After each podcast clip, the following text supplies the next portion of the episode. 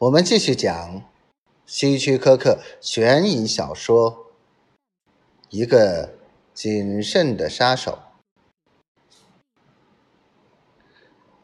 在码头上，科斯塔重新穿上潜水装备，把狗的尸体拖过来，扔到水里。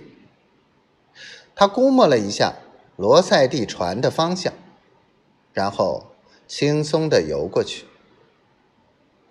当他靠近那条船时，他可以看到罗塞蒂夫妇正坐在船尾。是科斯塔吗？罗塞蒂喊道。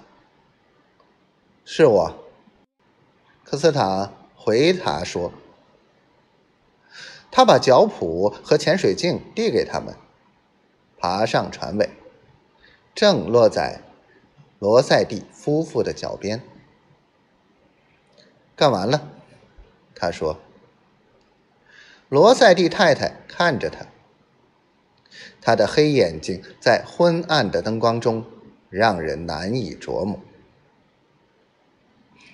没什么麻烦，没什么麻烦。脱掉这些湿衣服，你会被冻死的。科斯塔走进船舱，脱掉。橡皮上衣，擦干头发，穿上裤子和上衣，回到罗塞蒂夫妇那里。罗塞蒂太太坐在椅子上，她的双手又开始织毛衣了。罗塞蒂不知从哪儿拿了一瓶葡萄酒，来庆祝一下。他对科斯塔说：“倒了三杯酒。”他们干了杯。罗塞蒂太太久久注视着科斯塔的脸。一切都很顺利，是吗？他说。非常顺利。